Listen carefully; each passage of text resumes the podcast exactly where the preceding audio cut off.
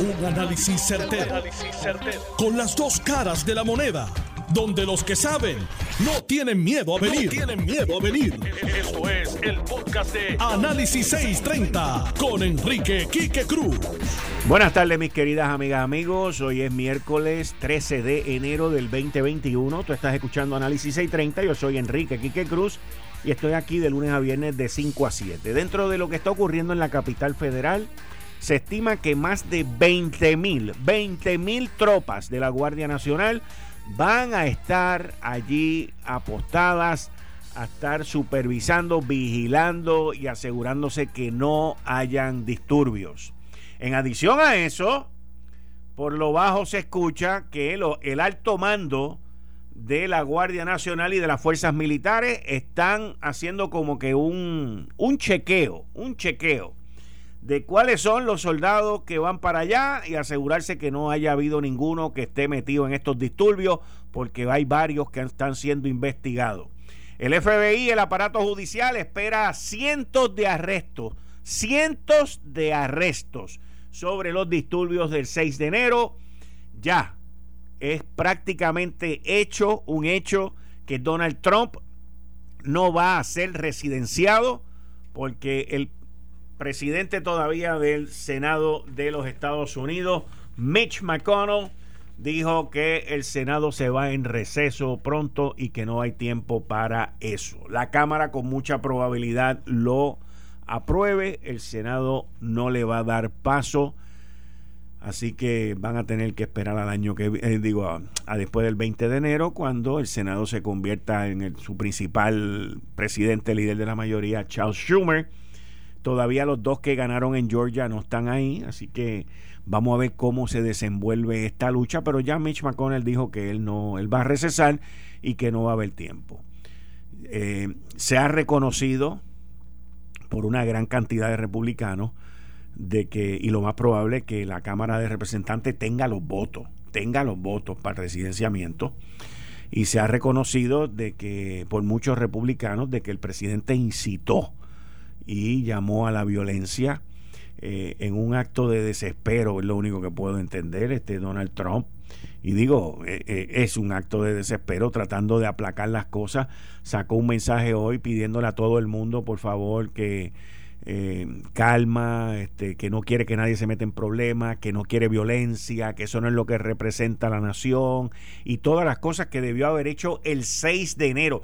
Hoy es 13 lo que está haciendo hoy lo está haciendo siete días tarde, siete días tarde, ante la cara que tiene de asustado por el residenciamiento que le viene para encima, pero que Mitch McConnell lo ha aguantado. Yo estoy seguro que tras bastidores se están dando una serie de negociaciones para que este señor pues se vaya y se desaparezca y el, interés del Partido Republicano es de que él no corra en el 2024. Si corre como independiente, el Partido Republicano puede decirle goodbye, no va a ganar nada. Y si corre como candidato eh, por el, Partido Republicano, el Partido Republicano no va a ganar tampoco. Así que eh, el, Partido Republicano, quien añora, atesora el Senado Federal y la presidencia, pues porque eso tiene que ver con los poderes del Tribunal Supremo de los Estados Unidos y tiene que ver con las confirmaciones, pues ellos eh, quieren mantener ese conservadurismo ahí este, amarrado y hay un gran peligro con todo eso que está ocurriendo ahora. Así que esto apenas comienza y el aparato de inteligencia nacional e internacional está eh, revuelto está completamente revuelto. Cuando los demócratas tomen el poder de ambas cámaras, ya tienen la del Congreso, la de la planta baja, la de Cámara Baja, cuando tomen el poder en el Senado, usted verá investigaciones de verdad, no como las que se han anunciado aquí. Allí van a haber investigaciones de verdad, ya usted verá. Pero aquí lo vamos a tener todo, como ayer ustedes tuvieron rapidito la carta de los ocho generales representando las distintas eh, ramas de la milicia norteamericana, dándole un apoyo a Biden y diciéndole a todas las tropas, ustedes sigan nuestras órdenes que nosotros estamos liderando esto aquí. Bueno, localmente, hoy fue la inauguración de el alcalde de Bayamón, Ramón Luis Rivera Cruz. Lo cual se supone, yo personalmente esperaría que no, aunque yo no vivo en Bayamón, pero lo cual se supone que sea su último cuatrienio, según lo anunció él. Y una ahí fue el gobernador Pedro Pierluisi y se comprometió en terminar la construcción de la carretera para Naranjito y otra serie de cosas. Eh, Ramón Luis eh, ha tenido en términos de resultados electorales su resultado más contundente en estas elecciones del 2020 y usualmente a los políticos de larga duración como ha sido Ramón Luis pues le gustaría irse cuando están arriba. Siempre igual que los baloncelistas y, y, las grandes figuras tú te quieres ir cuando tú estás arriba. Tú no te quieres ir cuando te dicen mira vete Así que vamos a ver este cuatrenio. El, este, el gobernador Pedro Pierluisi le agradeció muchísimo el trabajo que hizo en el comité de transición, que fue un, trabajo espectacular. Y hoy también Fortaleza anuncia que el gobernador, o sea, Fortaleza siendo el gobernador Pedro Pierluisi, anuncia que el gobernador Pedro Pierluisi eh, crea lo que se conoce como un comité timón esto de por sí ya ha creado mucho problema, by the way. Este anuncio hoy ha creado un problema brutal. Un comité timón para la fiscalización del contrato de la Alianza Público-Privada, la APP, para la transmisión y, y, distribución de la energía eléctrica concedido por Luma Energy. Y uno ve las reacciones de distintos sectores porque el gobernador Pedro Pierluisi durante la campaña dijo que ese contrato había que negociarlo que renegociarlo, que habían unas cláusulas específicas que había que renegociarla. Sin embargo, el comunicado este, que tiene fecha de ayer, del 12 de enero, no dice que es para eso. Peor aún, los miembros del comité Timón, en su mayoría, apoyaron el contrato de Luma. Así que, conociendo la vena y la sangre que corre sobre los seres humanos, pues muchos de ellos irán allí a defender el contrato. Inclusive han nombrado gente a este comité timón que nunca se leyeron el contrato y tienen responsabilidad sobre los contratos. Quien preside este comité, que yo no sé, aquí van a tener que crear este, días de 48 horas, no de 24 porque Larry Selhammer, el secretario de Estado, es el presidente de reconstrucción, él es el presidente del Comité Timón de Luma, él es el presidente de un montón de cosas. Yo no sé, eh, es interesante porque Pedro Pierluisi dijo que él no quería un supersecretario, pero todo lo que tiene que ver con lo eléctrico, pues Larry lo quiere tener bajo su control y bajo su, su sombrilla. Y son muchas las cosas, incluyendo este comité. Así que Larry Selhammer es el que va a presidir esto eh, Larry Selhammer no tiene conocimiento de lo que es energía eléctrica, vamos a estar claros. No es lo mismo tú legislar este, unas leyes para la energía renovable, esto y lo otro, a tú ser un ingeniero eléctrico. Él no es ingeniero eléctrico, él pone las bombillas igual que yo. Eh, pero en adición a eso, aquí va a estar el director ejecutivo de la Autoridad de Asesoría Financiera y Agencia Fiscal de Puerto Rico, que es Omar. Y Omar tampoco sabe del contrato. Vamos a estar claros, Omar no sabe del contrato tampoco. Esto es AFAF, Omar Marrero. Eh, también aquí va a estar el director ejecutivo de las APP. Yo espero que se haya leído el contrato porque la agencia de las APP empujó ese contrato. Ellos fueron los que, los que dijeron que el contrato era una maravilla.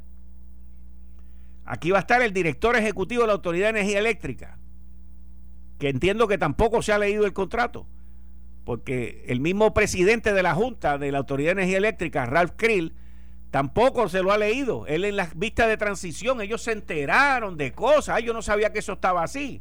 E, esto, este es el componente de este comité timón.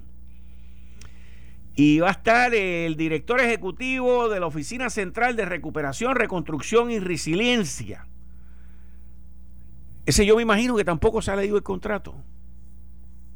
Entonces esta gente lo que hacen es que contratan gente para que le digan lo que es el contrato. Y así terminan filmándolo, como pasó, sin saber qué es lo que dice el contrato. Entonces meten, este, este, este es justificado, fíjate, este que está aquí es justificado. Meten al secretario del Departamento del Trabajo y Recursos Humanos, el licenciado Carlos Rivera Santiago, o Carlos Santiago Rivera, yo le, le cambio los apellidos de vez en cuando. ¿Por qué?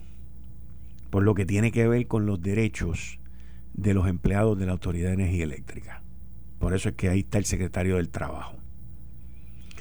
Y entonces ponen al secretario del Departamento de la Vivienda, me imagino yo que tiene que ver, porque por ahí es que vienen los fondos también. En fin, este comité, yo estoy loco, loco por ver cuáles son sus recomendaciones. Me preocupan dos cosas. Me preocupa que, según establece la orden ejecutiva, el Comité Timón hará recomendaciones, sugerencias y comentarios en áreas de garantizar la ejecución del contrato y recomendará medidas que garanticen el cumplimiento con la política pública energética expuesta en la ley 120 y 118. No habla de renegociar nada, no habla de las recomendaciones, sugerencias y comentarios son en aras de garantizar la ejecución del contrato. Así que aquí hay un cambio de dirección, aquí hay un mensaje mixto que luego alguien las va a tener que aclarar. Y usualmente cuando ocurren estas cosas que terminan en un petardo explotado, a quien le toca dar cara y resolver los desmanes de otros es al gobernante. Así que vamos a ver. Esto está interesantísimo. Vamos a ver. Vamos a ver. Vamos a ver. Igual que les dije que mis fuentes me indican que el presidente de la Junta de Gobierno, Ralph Krill, no va a continuar estando ahí. Y en, la Autoridad de Energía Eléctrica, en los días de diciembre, en los días de vacaciones, cuando estábamos en medio de las Navidades, hubo una situación, lo que se conoce como un breach, un, un incidente de seguridad en el cual Palo Alto Networks, que es una de las que es la compañía que maneja esa parte de seguridad de, con Microsoft ahí en la Autoridad de Energía Eléctrica, pues hubo un evento, hubo un incidente temprano en la madrugada, como a las 5 de la mañana, eh, en donde uno de los miembros de la Junta de Gobierno estuvo, eh, fue identificado y su correo electrónico fue bloqueado porque estaba sacando comunicaciones y estaba sacando correos electrónicos de la autoridad hacia unos correos electrónicos personales. Eso lo han mantenido callado, yo lo, lo denuncié y también está la situación de cómo el presidente de la Junta, Ralph Krill, en conjunto con los top tres ejecutivos, se agenciaron de posiciones de aumento de salario y de otra serie de cosas en medio de la transición y le adjudicaron, cuando hizo eso Ralph Krill, que él lo había eh, conversado, que él lo había aclarado y le había informado a Pedro Pierluisi y a Wanda Vázquez. Mis fuentes dicen que no fue así, pero eso fue lo que él dijo. Y como esta gente solamente hablan con el espejo, pues ellos se creen las cosas que dicen. Vamos a seguir aquí. Miren, esto, esto de la el Tribunal Supremo de los Estados Unidos ha emitido una decisión de 38 páginas, por favor, por favor, los abogados que dicen que es de 95, una decisión de 38 páginas, firmada por el juez asociado Eric Koltov, en donde cuando usted se lee esta decisión y uno mira las estadísticas y mira los números y mira los resultados, que, by the way, si usted se mete en la Comisión Estatal de Elecciones, no va a encontrar nada, porque no hablan de candidatos de rating. Los resultados que tiene la comisión hoy publicados en su página no, no, no mencionan a Edgardo Cruz en Guánica. Y aparece como ganador Ismael Titi Rodríguez Ramos con 2.386, que le ganó a Papichi por con, que sacó 2.332 votos. O sea, que Titi le ganó a Papichi por 54 votos. Pero cuando usted mira el detalle, te dice otros votos. Mire esto, en blanco 43, Nominación directa, 2.362. Nula, 28. Mal votados, 29. No votados, 53. Si usted le adjudica los 2.362 votos de nominación directa a Edgardo Cruz, eso significa que Edgardo Cruz está corto por 24 votos. Pero, pero, si usted suma los en blanco, y le voy a explicar ahora por qué, esto no, no, se crean que me he convertido en Aníbal Acevedo Vilá con las papeletas en blanco, por favor, les voy a explicar. Pero si usted suma los 43 de en blanco, si usted suma las 28 nulas, si usted suma las 29 mal votadas y las 53 no votadas, eso da un total de 150 y pico de papeletas, 154 papeletas más o menos, algo así. ¿Y qué pasa? Que yo no estoy diciendo que todas esas 154 se las adjudiquen Edgardo Cruz, que es el, el denominación directa, pero el Tribunal Supremo decidió que 153 votos suman los en blanco, los nulos, los mal votados y los no votados. O sea que hay 153 papeletas que se van a examinar una a una. Y les voy a explicar ya mismito. Eh, estás escuchando el podcast de Noti1. Análisis 630 con Enrique Quique Cruz. Mis queridas amigas, amigos, estamos de vuelta aquí en Análisis 630. Yo soy Enrique Quique Cruz. La Cámara de Representantes Federal acaba de aprobar un artículo de residenciamiento, siendo el primer presidente de la nación norteamericana que es residenciado en dos ocasiones. Lograron los votos, 215 eh, votos a favor del residenciamiento. ¿Quiénes fueron los representantes, los congresistas que votaron a favor eh, del lado republicano? El representante John Katko de Nueva York, fue el primer republicano en públicamente decir que estaba a favor del residenciamiento. La congresista Liz Cheney de Wyoming, esta es hija de Dick Cheney y la utilizaron a ella mucho en los argumentos hoy. Dick Cheney fue vicepresidente de los Estados Unidos, fue chief of staff, ha tenido muchas posiciones en el, en el Partido Republicano y en el gobierno federal, la máxima siendo eh, vicepresidente.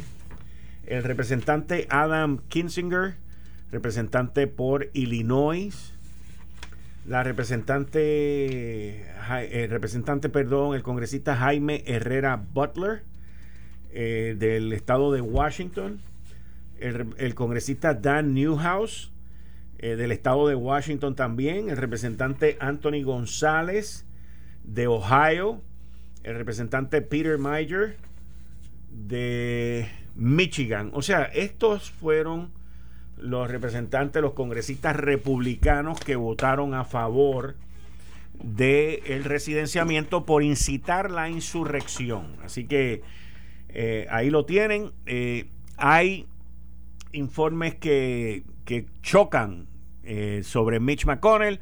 En un lado, Mitch McConnell ha dicho que no le va a dar paso, que se va en receso. En otros informes que he leído ahora mismo recientemente durante la pausa, hay unos informes que dicen que él quiere ver los, argumentos legales. Eh, en fin, esto todavía se está debatiendo. Yo, yo les puedo decir a ustedes que lo que yo me huelo aquí, lo que yo analizo de, de la posición de Mitch McConnell, es que Mitch McConnell está buscando que renuncie. Y él no lo quiere decir, él no lo va a decir, porque Mitch tiene una base republicana de esa recalcitrante conservadora y, él, eh, yo entiendo que está detrás de las cortinas negociando para que Donald Trump se vaya. Porque ahora mismo el futuro político que le quedan de siete días, de menos de siete días, a Mitch McConnell, a Mitch McConnell no, perdón, a Donald Trump, lo tiene en la mano Mitch McConnell. El, el, lo que queda de Donald Trump, las cenizas, las cenizas que quedan de Donald Trump, las tiene en su mano Mitch McConnell. Y yo estoy seguro que él está utilizando eso para negociar y para ver cómo rescata al Partido Republicano del desastre que está metido. Antes de que vete llamando ya a la licenciada Zoela Boy. Miren, Guánica, Guánica, el Tribunal Supremo de Puerto Rico determinó hoy sobre la, la doctrina de la intención del elector. Esta doctrina va dirigida a la intención del elector, lo que el elector quiso hacer en el momento de votar. Y básicamente, la decisión del Tribunal Supremo es que una máquina no puede descartar la intención de un elector. Porque esta es la primera vez que el Tribunal Supremo de Puerto Rico toma una decisión sobre la, la intención del elector. Esto viene desde la época de los 50, cuando la gente que no sabían leer el simbolismo de la pava no buscaban el encasillado y buscaban una cruz debajo. Por eso es que decían una cruz debajo de la pava. De ahí es de donde viene eso. Porque la gente no sabía leer. No sabía distinguir del Muñoz Marín, pero sí sabían la pava. La pava.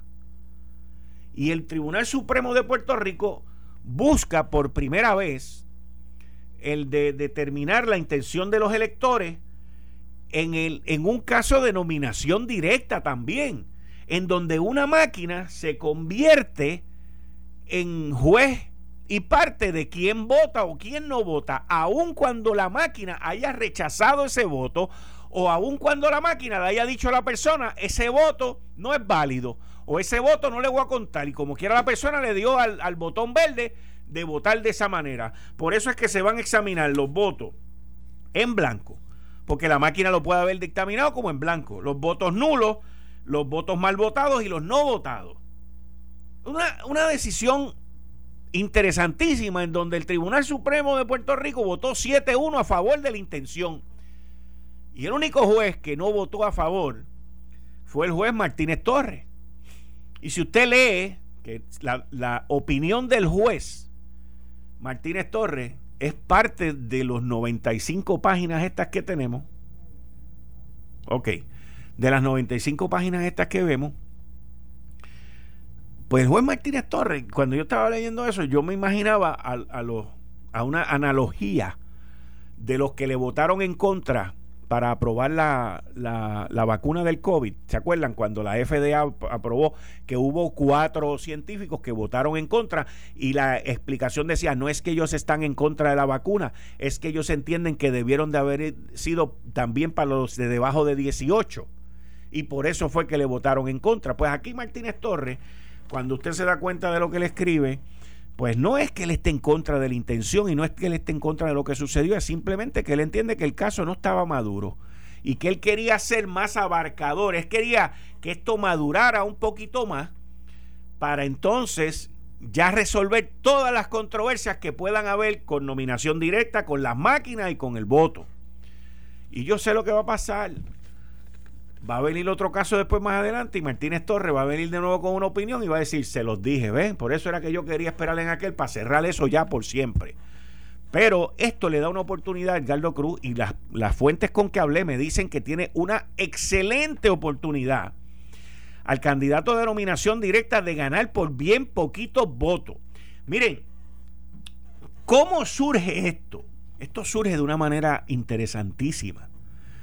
Edgardo Cruz no está en la posición hoy porque gente votó más por él. Él está hoy porque Papichi perdió por 54 votos. Si Titi Rodríguez Ramos en Guánica hubiese ganado por 200 votos, 300 votos, y no hubiesen tenido que abrir los maletines, no había que examinar las papeletas de nominación directa que de entrada habían 2.362 la noche del escrutinio.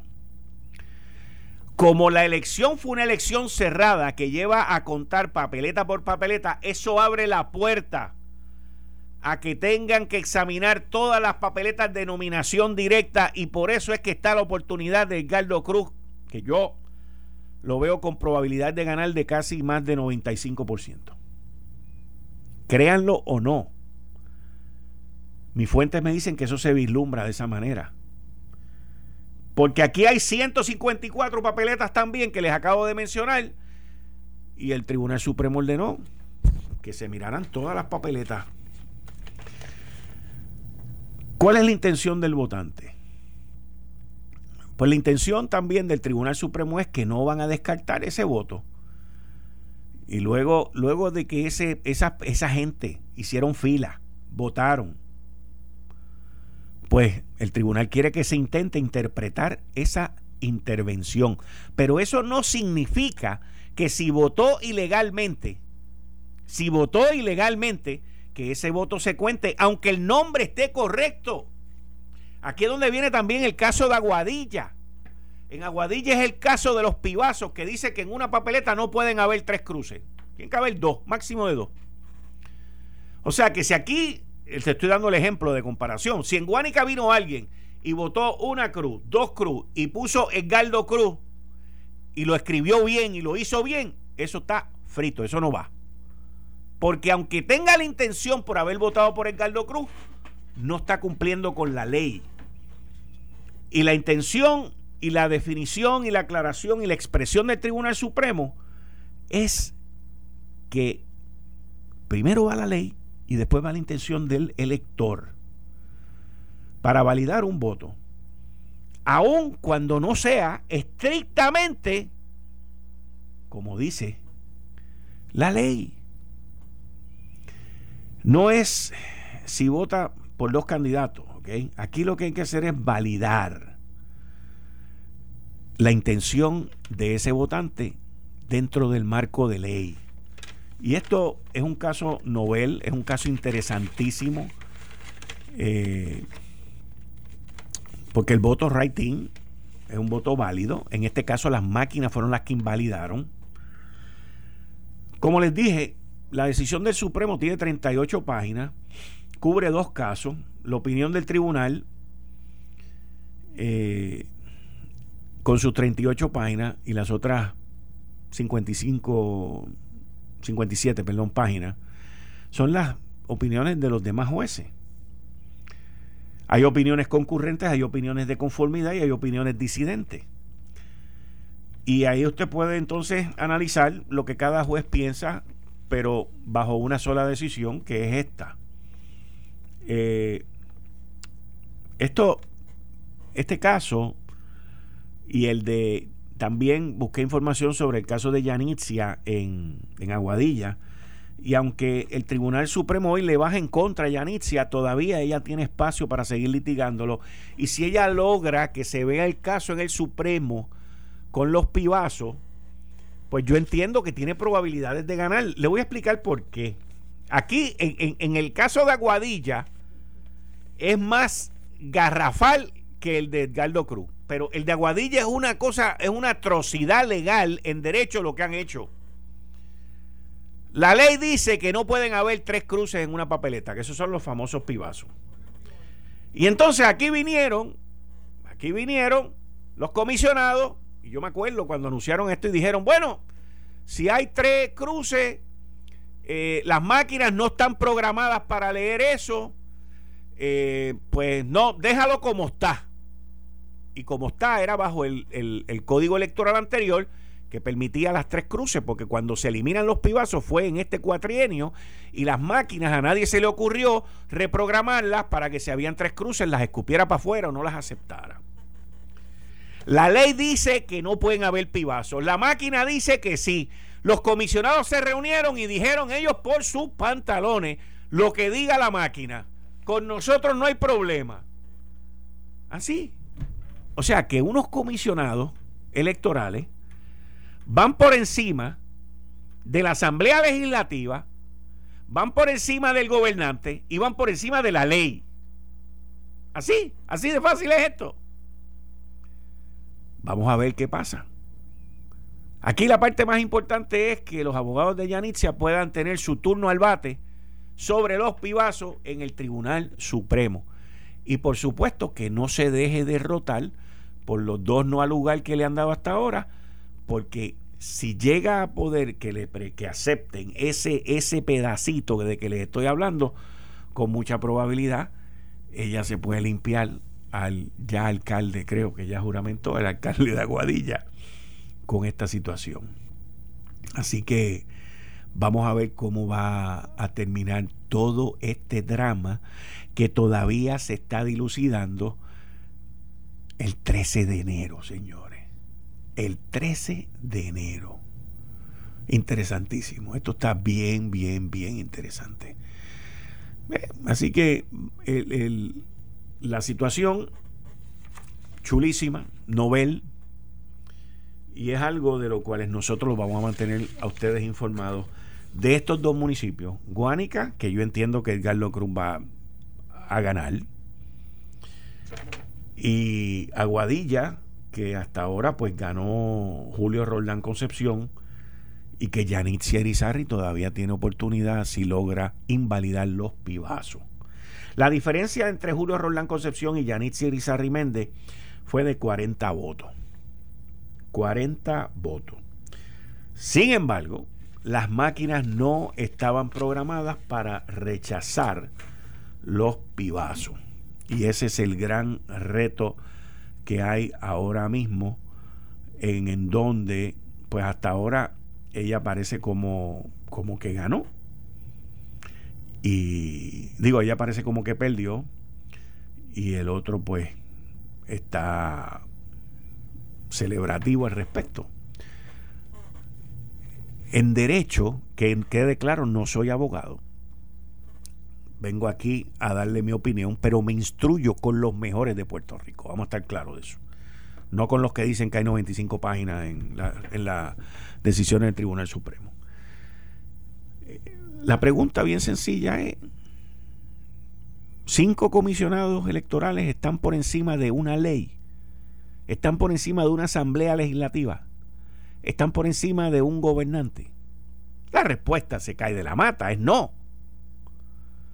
La pregunta en derecho es cómo tú logras llevar eso hasta el Tribunal Supremo y que el Tribunal Supremo lo acoja. Porque en derecho, con pibazos, tú no puedes ganar unas elecciones. No puedes ganar unas elecciones. Y esto, pues, parece que va para algo. Parece que va para algo. Quien único puede evitar que Janitzia llegue a, tener su turno al bate sobre los pibazos en el Tribunal Supremo son sus abogados. Y los abogados del alcalde, los abogados de la Comisión Estatal de Elecciones y el Tribunal Supremo que decida no acogerlo. Pero en derecho, ella gana. Porque los pibazos no son legales. No son legales. Y cinco comisionados no pueden tomar una decisión por encima de la ley. No pueden. Eso es así de sencillo no pueden.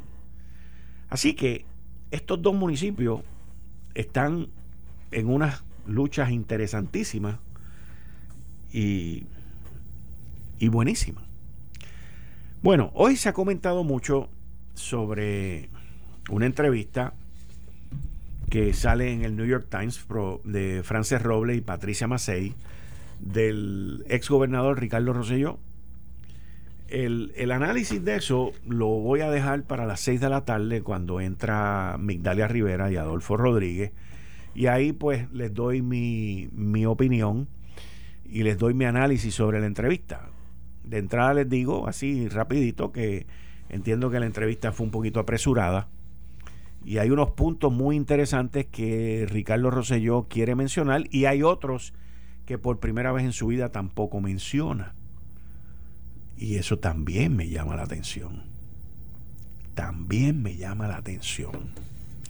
Miren, han habido una serie de noticias que yo no tuve la oportunidad la semana pasada de hablar con ustedes eh, pero quiero tomarlas así eh, rápido con ustedes. Alemania, ustedes se acuerdan que al principio de lo del COVID, con todo este tipo de cosas, yo hablaba mucho de Alemania aquí, decía que Alemania era el ejemplo, pam, pam, pam. Alemania ha pasado de ser el ejemplo a ser un desastre con el COVID, pero un desastre. Y lo que era el ejemplo en Europa y en el mundo, pues Alemania pasó a ser uno de los países más golpeados en Europa en cuestión de días y la cifra de muertos sigue subiendo y sigue subiendo. Alemania perdió el control de todo esto. Cifras que nunca antes se habían visto. Eh, hubo un día que tuvo 6.000 contagios. A finales de diciembre ya tenía sobre 20.700 contagios y más de 952 muertos. Todas estas cifras han continuado subiendo y se les fue, simple y sencillamente se les fue de las manos. También he visto estadísticas de Puerto Rico nosotros estamos bastante bien en comparación con el resto del mundo y eh, pues tenemos que permanecer así, señores. No hay de otra, no hay de otra. Aquí hubo un día que muchas personas cuando abrí los teléfonos a fin de año me preguntaban si a mí me pasa algo con la vacuna, quién es responsable, qué pasa. Pues miren, tengo un artículo aquí de Mackenzie Sigalos, este, de una revista de CNBC con fecha de finales de diciembre que dice usted no puede demandar ni a Pfizer ni a Moderna si tiene una reacción severa con las vacunas. El, el, el gobierno, el gobierno tampoco va a dar compensación por eh, daños o esta situación porque el gobierno es quien pagó por todo esto y protegió a estas compañías para que no pudiesen ser demandadas. ¿ok? Ellas están inmunes, inmunes a las demandas porque esto es una una situación de seguridad nacional. Esto fue el, podcast de Notiuno. Análisis 630 con Enrique Quique Cruz. Dale play a tu podcast favorito a través de Apple Podcasts, Spotify, Google Podcasts, Stitcher y notiuno.com.